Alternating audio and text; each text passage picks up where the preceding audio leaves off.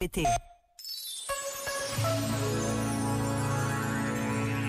A Igreja celebra hoje a memória litúrgica de Nossa Senhora do Carmo, numa invocação direta ao Monte Carmelo.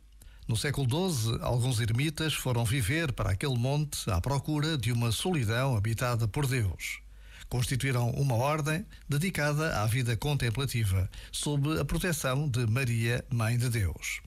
Neste tempo que vivemos, quase parece estranho viver em solidão e oração. Mas a verdade é que as vocações para a vida contemplativa não acabam.